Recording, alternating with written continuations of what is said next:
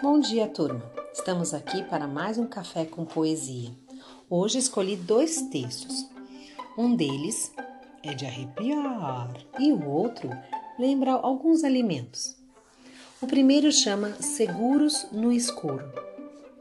Todas as noites olho e procuro, debaixo da cama, o um monstro escuro. Só quando dele não tem nem cheiro, boto a cabeça no travesseiro.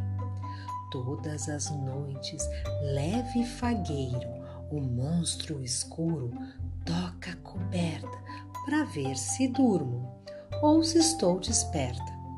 Só que quando vê que não há perigo, deita comigo e dorme seguro. O segundo texto chama Botânica.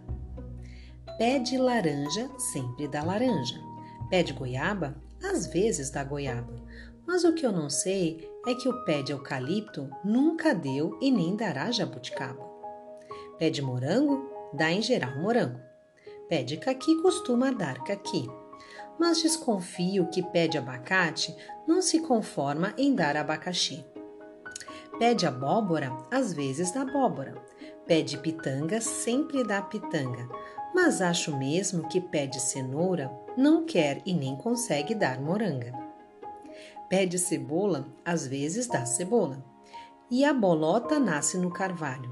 O que eu lamento é que o pé de pepino jamais vai conseguir produzir alho. Pé de repolho às vezes dá repolho. Pé de ervilha só produz ervilha. Mas o que eu acho é que o pé de alface não sabe como produzir baunilha. Pé de aspargo sabe dar aspargo. E canavial, é claro, só dá cana. Mas o estranho é que o pé de milho recusa e não quer produzir banana. Com ameixa se faz aguardente e com lúpulo se faz cerveja. Mas a verdade é que uma parreira por mais que tente, não produz cereja. Bom dia para vocês!